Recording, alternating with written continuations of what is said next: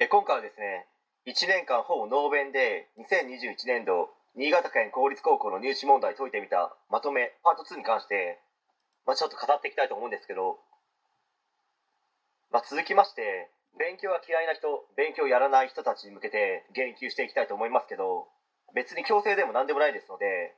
勉強するのもしないのも皆さんの自由だと思います。では学校の勉強を含めて勉強全般が嫌いやりたくないという人たちの末路はどうなるのかを少し語ってみたいと思います、まあ、自分は偏差30代の高校に進学し、まあ、自分も含めて勉強が嫌いやらない人たちをたくさん見てきましたし社会に出てからもですね派遣社員をやるなどして勉強なんて全くしないであろう人たちをたくさん見てきましたので他の人たちはですねいろいろと語るよりもリアルだと思いますよ。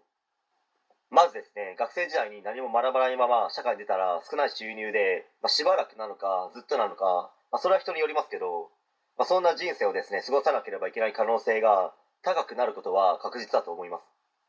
自分はそうならないと思ってもですね何も学ばないということはイコールそうなることなんですよ。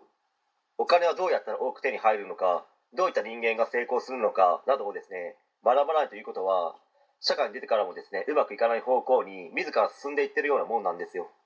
まあ、何事もですね成果を出す基本的な構造や仕組みってある程度固定されていてそれをやらないのに成果が出ないって至極当然のことなんですね。成功している人や成功するであろう人などはこの程度のことはですね当たり前に知ってますのでいちいちですね口に出したりすることもないです。けど何も学ばない人たちはこれすらもわからないんですよ。それは昔の自分もそうでした。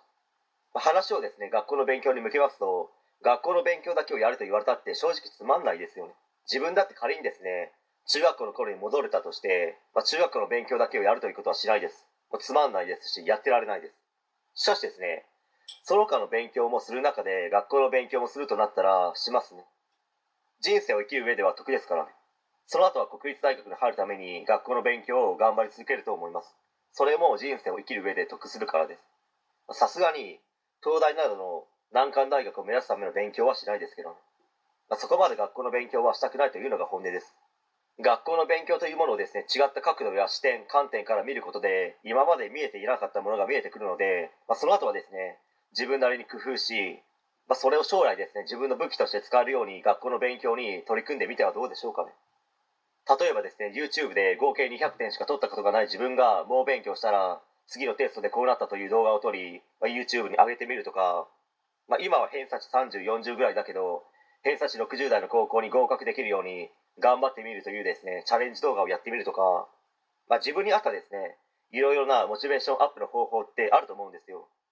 でもそれはやってみなければわからないのでぜひいろんなことにですねチャレンジしてみて、まあ、チャレンジすることでいろんな反応がありそれが楽しくなって勉強が続くということになるかもしれないですし、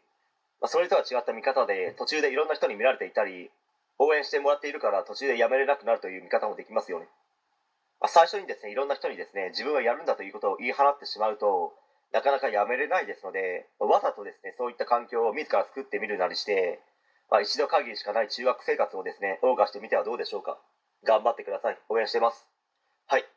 え今回以上になります。ご視聴ありがとうございました。できましたらチャンネル登録の方よろしくお願いします。